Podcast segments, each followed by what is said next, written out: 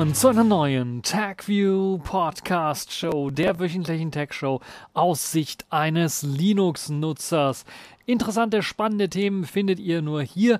Diesmal Apple Macs auf ARM führen nur signierten Code aus. Frostcon als Livestream-Event. Neue BlackBerry Smartphones im Jahr 2021. Flexibles Smartwatch von Nubia und die Distro der Woche Windows FX slash Linux FX 10.5 ist erschienen.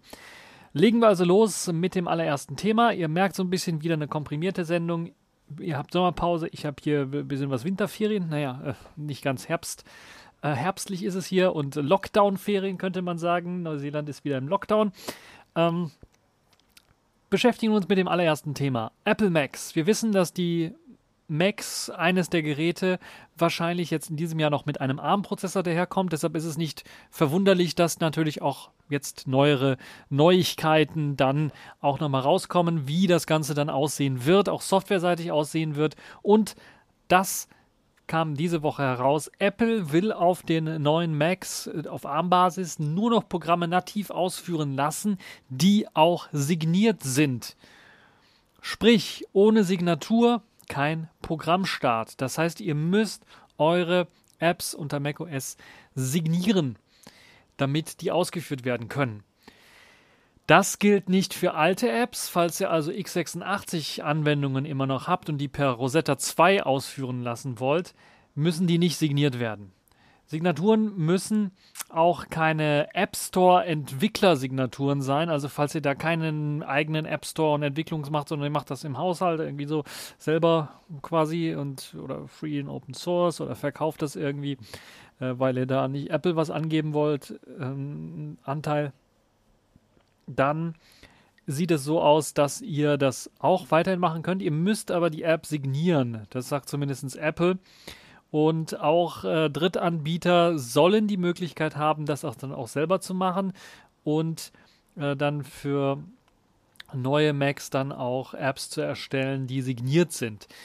Das soll möglicherweise auch schon direkt beim Kompilieren, je nachdem, ob ihr das in Xcode oder in anderen Programmen macht, automatisch passieren. Apple will auch die Tools dafür bereitstellen. Sie möchten also auch GCC und äh, Clang und GCC weiß ich nicht, aber Clang und äh, LVM, also im Grunde genommen den Compiler Clang dann auch, oder C-Lang, Clang, Clang, Clang, Clang, die wollen sie den dann auch ähm, so anpassen, dass er automatisch signi äh, signieren kann und dass ihr das automatisch dann auch für Apple Macs auf ARM-Basis oder auf Apple Silicon-Basis dann ähm, hinkriegt. Ja, was ist der Sinn dahinter? Hm ja, Apple sagt natürlich, sie wollen, äh, es gehen auch eigene Signaturen durchaus, aber ich vermute ganz stark, dass es jetzt eine Übergangsphase ist. Also, dass Apple sagt, okay, in diesem Jahr noch oder im nächsten Jahr noch eigene Signaturen sind noch erlaubt, aber dann in der Zukunft könnte es durchaus sein, dass das nicht mehr der Fall ist, dass Apple nur noch sagt, okay, nur noch Leute, die auch eine Apple-Signatur haben dürfen dann äh, die Apps ausführen. Und äh, dann natürlich, um noch mehr Sicherheit zu bieten, dann nur noch Leute, die Apps im App Store von Apple haben. Und dann sind wir in der iOS beziehungsweise ja iPadOS-Welt, wo eben nur noch Anwendungen lauffähig sind, die aus diesen Stores kommen und nicht mehr von Drittanbietern. Das ist ziemlich, ziemlich ärgerlich. Es gibt immer mal wieder ein paar Tipps und Tricks, wie man das dann doch umgehen, umgehen kann. Da gab es ein paar alternative Stores, aber die funktionieren dann meistens nach einem neuen Update nicht mehr. Und so kann ich mir das vorstellen, wird es auf Apple Macs mit ARM-Basis dann genauso sein. Intel Macs jedoch sollen nicht betroffen sein. Da kann ich mir durchaus vorstellen, dass das zum einen an der Architektur liegt, aber zum anderen auch daran, dass natürlich Apple da versucht, ein bisschen was offener auch noch zu bleiben. Aber die Reise geht wirklich dorthin, dass alles eher zugeschweißt wird von Seiten Apple. Und jetzt kann einige sagen, ah, wir kriegen ein bisschen was mehr an Sicherheit. Ist das nicht toll? Ist das nicht schön?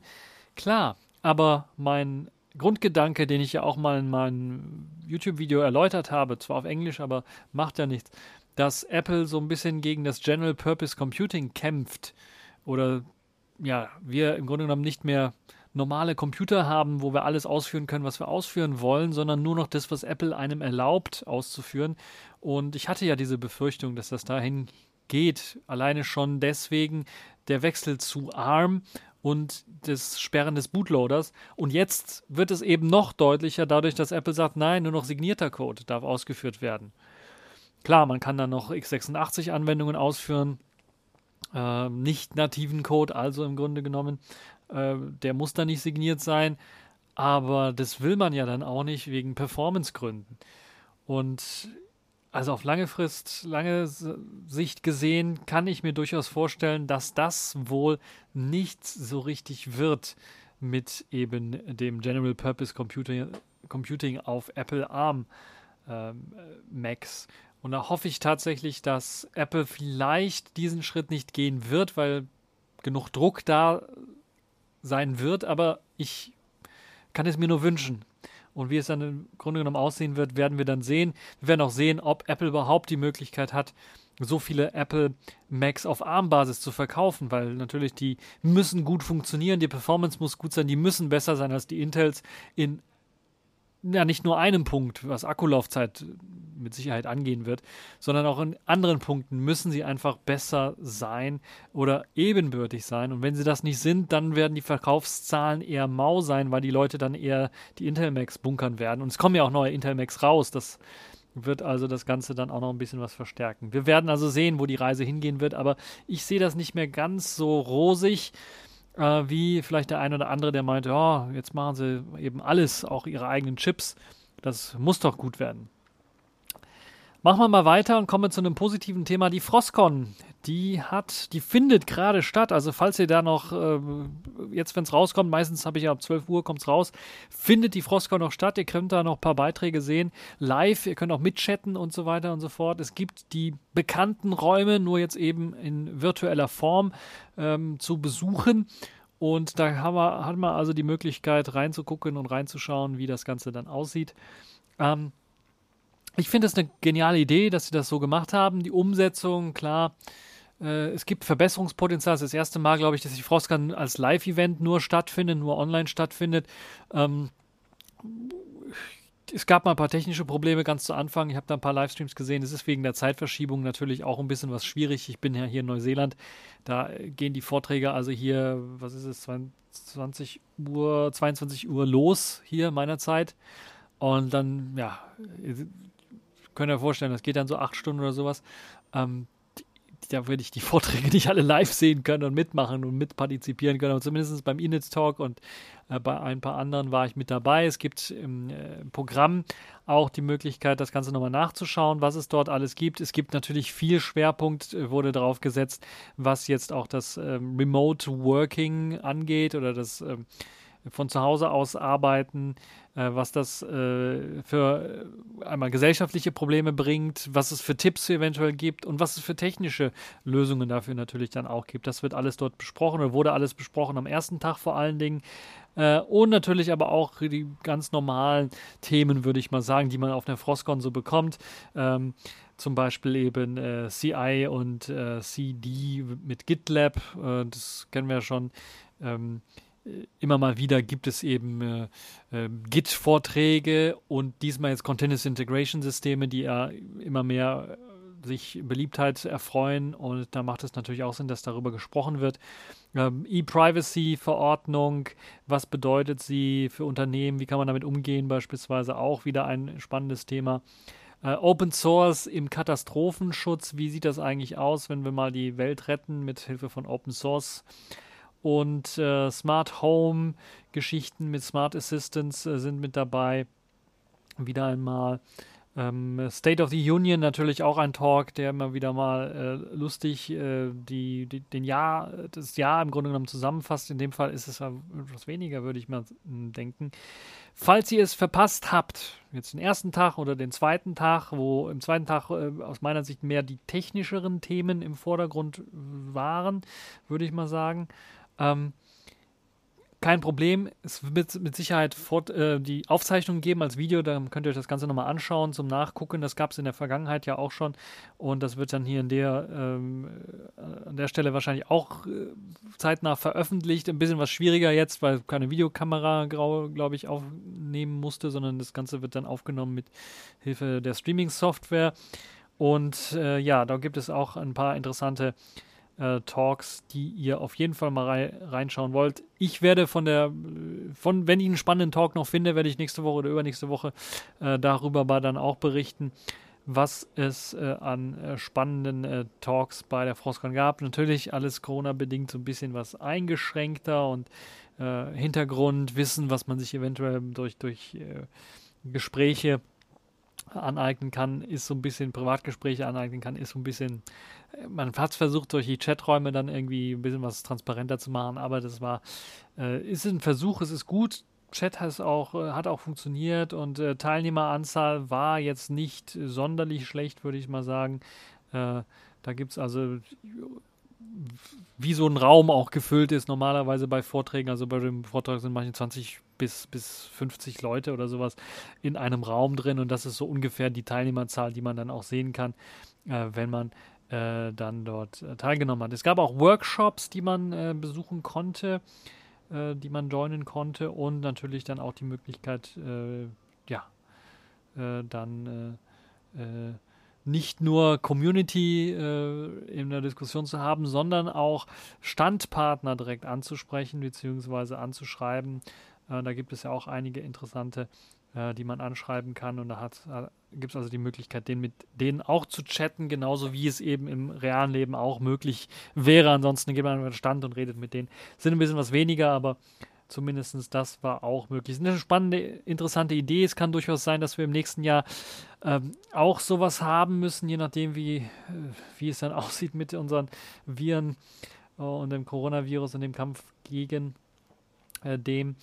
Und äh, ja, da müssen wir mal schauen, äh, wie es dann wird. Aber zumindest das Vorbereitungsschritt auch für weitere ähm, äh, Veranstaltungen, die in dem Jahr wahrscheinlich dann auch online stattfinden. Sicherlich auch eine interessante Idee, das zu sehen, wie das hier umgesetzt worden ist. Ich glaube, die Idee war nicht mal schlecht und auch das mit dem Chat zu machen. Was ich mir wünschen würde, wäre, dass der Chat vielleicht mit integriert wird in den Raum selber.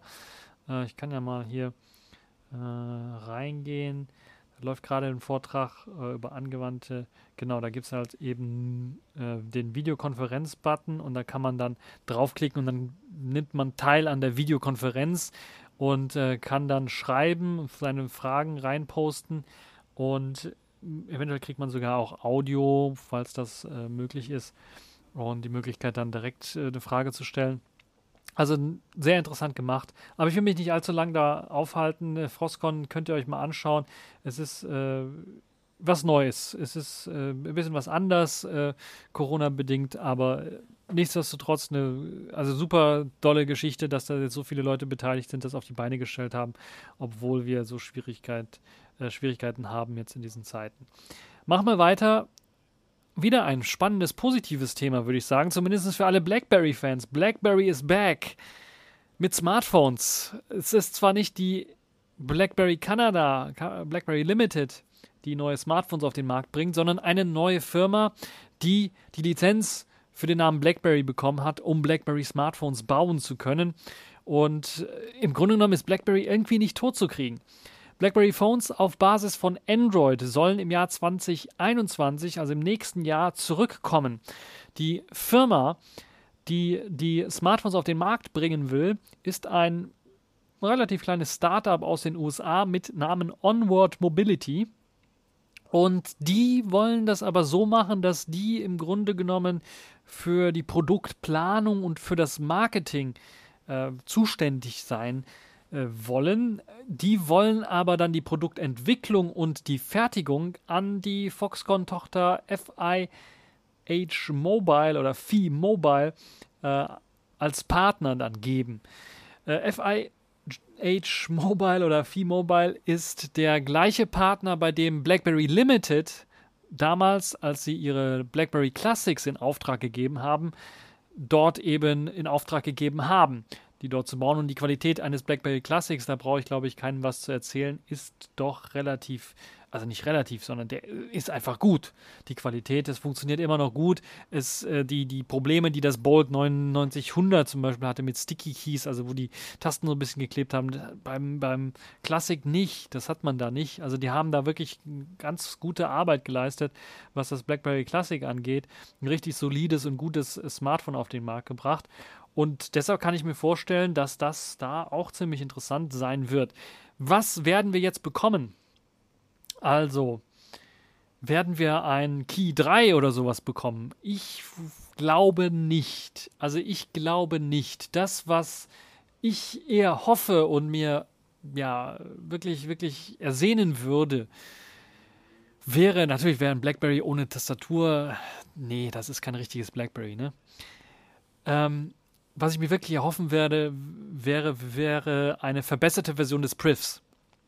Also ein Slider-Phone, wo man eine aufschiebbare Tastatur hat, eine bessere Tastatur als noch beim Priv, weil die beim Priv war so ein bisschen eine der schlechteren Tastaturen in einem BlackBerry, würde ich mal sagen. Das würde ich mir auf jeden Fall wünschen. Eine Tastatur, die relativ nah rankommt an dem, was äh, das Key 2 zum Beispiel hatte als Tastatur oder immer noch hat die ist relativ gut und das würde ich mir bei einem Priv-Nachfolger wünschen, mit eben der Möglichkeit zu sagen, okay, wenn ich die Tastatur nicht haben möchte, schiebe ich das einfach zu und habe das Display, ein gutes Display, AMOLED äh, mit allem drum und dran, mit guten Kameras und gutem Sound. Das würde ich mir wirklich wünschen und die Firma Onward Mobility hat zumindest in einem ersten Interview eines der CEOs, glaube ich, war es, hat dort, oder der CEO, ich weiß nicht, ob da mehrere gibt, äh, hat dort bei Crackberry in dem äh, Podcast, der eigens dafür äh, quasi gemacht wurde, äh, gesagt, dass sie auf jeden Fall ein modernes Alltagsgerät auf den Markt bringen wollen. Zum einen natürlich, um Firmenkunden anzusprechen, weil sie natürlich bei Firmen sind Blackberries immer noch beliebt.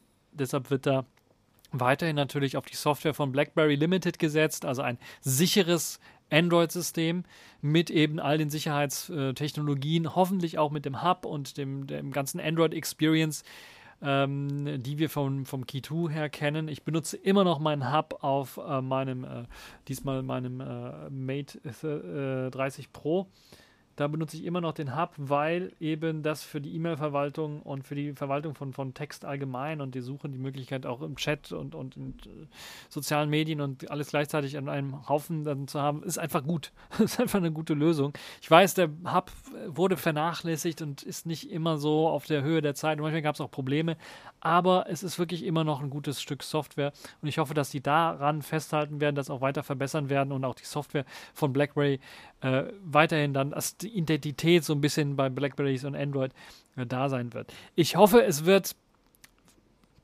Äh, Key 3 habe ich auch nichts dagegen mit moderner modernem Kamera Kamerasystem, modernen Lautsprecher, äh, Wireless Charging, Qi Charging, äh, Schnell Charging, äh, Quick Charging in äh, irgendeiner Form.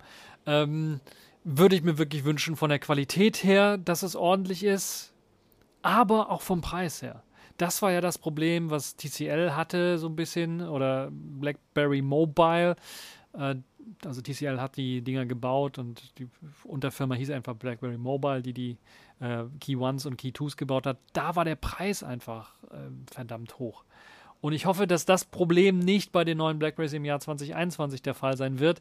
Entweder, weil sie sagen, okay, die Tastatur braucht, brauchen wir wirklich nicht mehr, sondern wir nutzen die exzellente Software-Tastatur, übrigens auch ein Stück von BlackBerry-Technologie, was ich auf meinen Android-Smartphones auch nutze und sogar so gut finde, dass ich es versucht habe, auf meinem Selfish-Smartphone nachzubauen. Ähm, diese Tastatur kann durchaus sein, dass sie sagen, okay, wir machen nur noch äh, All-Display und ohne Tastatur wäre für die Leute, die jetzt wirklich Tastatur-Smartphones haben wollen und immer noch im Q2 äh, rumhandwerken, äh, nicht so wirklich ein Nachfolger. Wäre aber vielleicht die Möglichkeit, beliebter zu werden, eventuell, so schlimm es auch klingen mag. Also, wir werden sehen. Eines ist klar, der Preis muss ein bisschen was runtergehen, der muss gedrückt werden. Ich bin mir relativ sicher, wir hatten aber schon beim Key 2 äh, nicht den aller, allerneuesten, allerbesten äh, Snapdragon-Prozessor drin.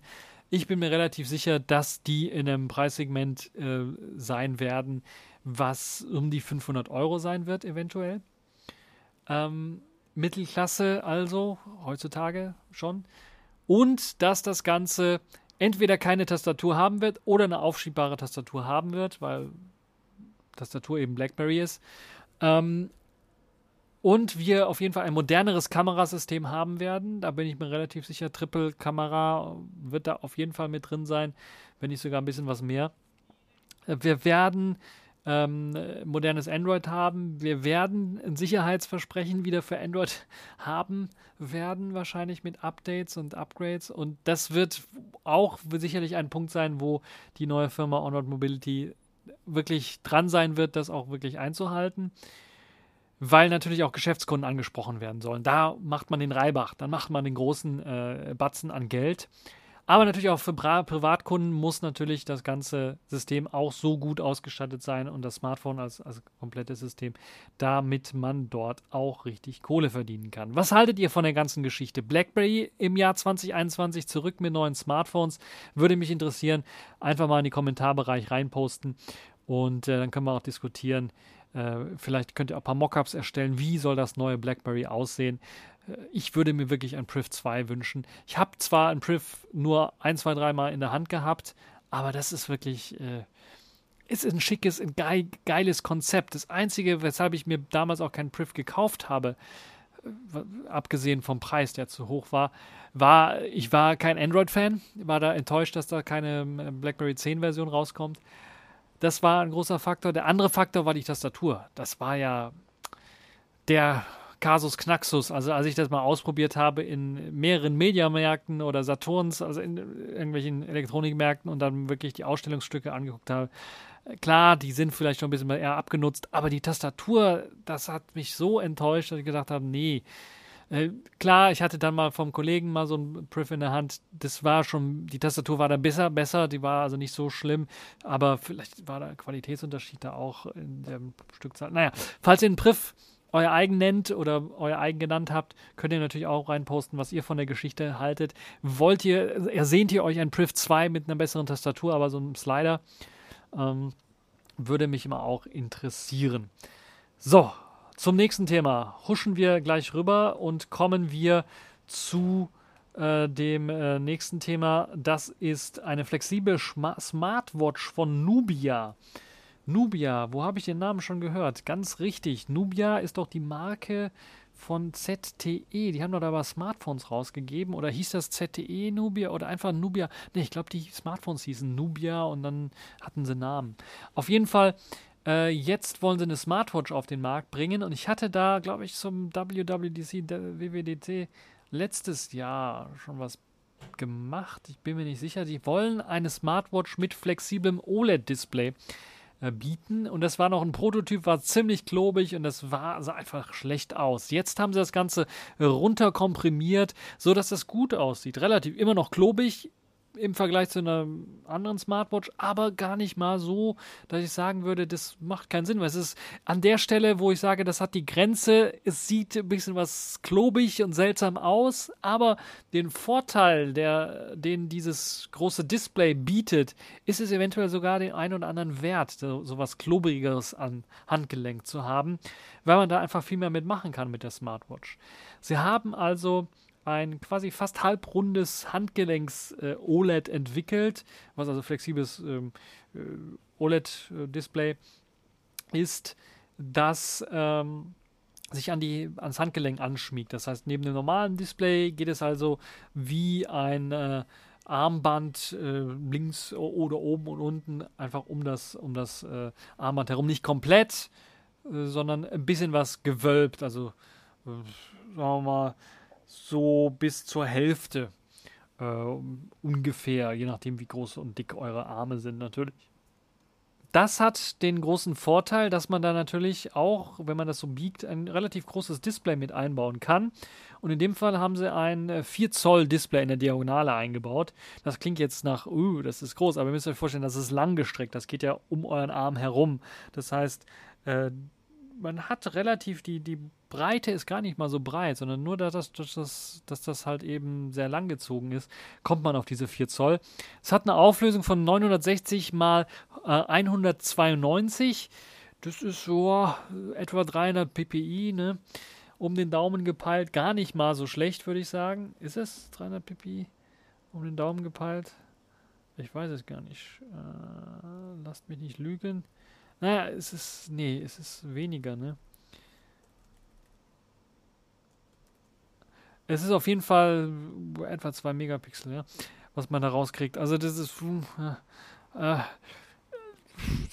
es ist nicht schlecht, würde ich mal sagen. Für eine Smartwatch ist das durchaus noch äh, erträglich. Ihr wollt ja keine Filme drauf schauen. Obwohl, könnte das eigentlich gehen? Na, das Display, das Interessante bei flexiblen OLED, ähm, Mate XS, ähm, Galaxy Fold, denkt man ja immer an Plastik. Nee, das ist in dem Fall kein Plastik, sondern diese Wölbung ist äh, steif. Das heißt, es, falls ihr zu dicke Arme habt, kann es so hier sein, dass es nicht passt. Aber das sollte, glaube ich, nicht sein. Das heißt, klar, das OLED selber, die Schicht ist aus Plastik, damit man sie wölben kann, aber sie steckt in einem Glasgehäuse drin, zumindest die Oberfläche ist durch Glas geschützt und das sorgt natürlich dafür, dass ihr, wenn ihr mal mit der Uhr, diese Uhr ist ein Alltagsgegenstand, habe ich auch mit meiner Uhr, meiner Smartwatch auch schon gemacht, irgendwo dran äh, stoßt, dann äh, geht das also nicht direkt kaputt oder hat eine Delle oder sowas, weil es eben aus Glas äh, besteht. Was werkelt im Inneren? Im Inneren werkelt na, ein etwas älterer Qualcomm Snapdragon Wear 2100. Das ist so etwas so ein ja, Smartwatch-Prozessor von vor vier Jahren. Aber dem wird eben 1 GB Arbeitsspeicher zur Verfügung gestellt, was dafür sorgt, dass das eigentlich gar nicht mal so schlecht läuft. Zumindest auf den ersten äh, Videos kann man äh, das Ganze sehen. Äh, Ben's Gadget Reviews hat zum Beispiel das Ganze etwas ausführlicher vorgestellt, falls ihr da mal auf YouTube nachschauen wollt, das Ganze mal in Farbe live sehen wollt. 8 äh, GB ROM sind also mit drin, intern kann man da Musik abspeichern zum Beispiel oder andere Daten abspeichern. Schön ist auch, dass das Ganze zumindest Wasser und äh, Staub, Spritzwasser und äh, Staub geschützt ist, IP54. Schwimmen geht damit nicht, würde wahrscheinlich aber auch keiner machen wollen. Äh, für Fitness oder einfach mal im Regen rumlaufen, überhaupt kein Problem. Ähm, eigens entwickeltes Betriebssystem läuft auf dem Ganzen, der ähm, oder was natürlich angepasst ist an, das, an den Bildschirm, um den ganzen Bildschirm voll ausnutzen zu können. Und die Akkulaufzeit soll erfreulicherweise bis zu sieben Tage dauern. Ist natürlich ein großes Display und ich kann mir durchaus vorstellen, diese bis zu sieben Tage sind in einem speziellen Modus im, äh, bei Laborwerten erzeugt worden. Äh, das heißt, ich, rechnen mal mit der Hälfte, so drei Tage immer noch für eine Smartwatch, glaube ich, gar nicht mal so schlecht. Bei Kickstarter kriegt ja diese Smartwatch derzeit, äh, Smartwatch derzeit für rund 200 US-Dollar könnt ihr das Ganze mitfinanzieren. Die Auslieferung beginnt bereits im Oktober 2020 und da bereits einige Tester diese Smartwatch haben, äh, bin ich mir relativ sicher, dass es da keinerlei Probleme was äh, angeht, dass er die nicht bekommt, weil eben das Ganze nicht äh, finanziert wird oder sowas.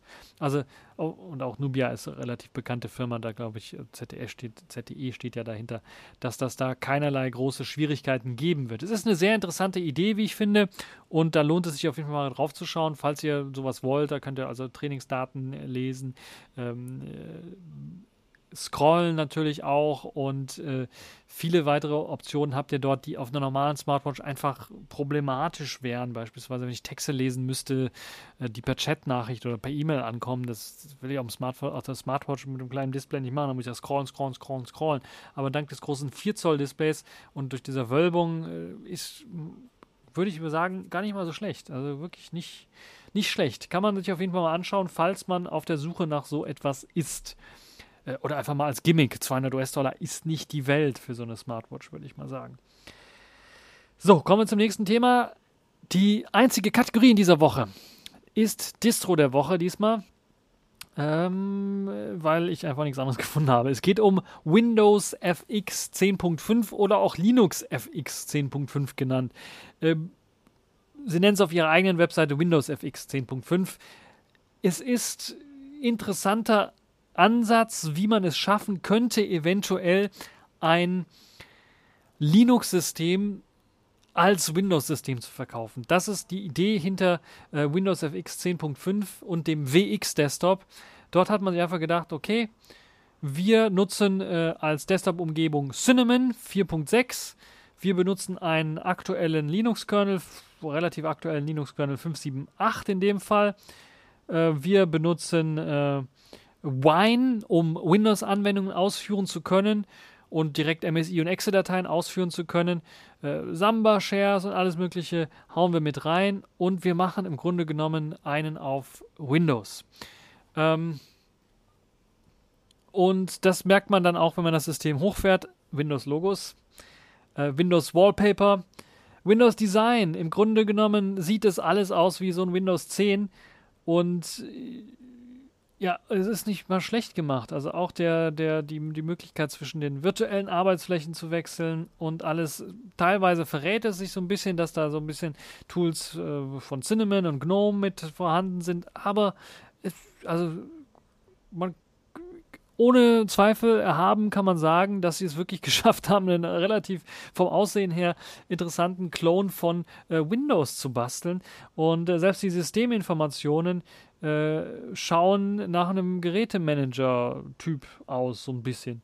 Also es ist gar nicht mal so schlecht gemacht, wie ich finde. Und ja, für die Leute, die äh, Linux haben wollen im Windows-Design, die können das auch bekommen. Und das Tolle ist ja, falls ihr Verwandte habt, zum Beispiel sagen, nee, ich will kein Linux, da laufen meine Programme nicht, ich bleibe bei meinem Windows 10, könnt ihr einfach heimlich, einfach heimlich, einfach mal austauschen durch das Windows FX 10 und äh, ja, das fällt eventuell gar nicht auf. Ne? Wenn ihr da die Konfiguration hinbekommt, die Programme alle nachinstalliert, fällt das gar nicht auf. Das ist, also, also ich bin erstaunt, dass das äh, möglich ist. Und der Vorteil ist, dadurch, dass Wine mit integriert ist, wunderbar, könnt ihr halt eben, und da die Programme, es ist auch nicht so Wine einfach so integriert worden, sondern Wine auch so integriert worden, dass auch das Design der Windows-Anwendungen an Windows 10 erinnert, sodass man wirklich sagen kann, das ist also gar nicht mal verkehrt. Also das ist äh, auch ein interessanter Ansatz, wie man sowas machen kann. An der einen oder anderen Stelle, gerade wenn man die Einstellungen sich anschaut, merkt man es dann doch, aber äh, es ist wirklich äh, erstaunlich, dass da Leute erstmal so viel Arbeit reingesteckt haben, das so zu machen.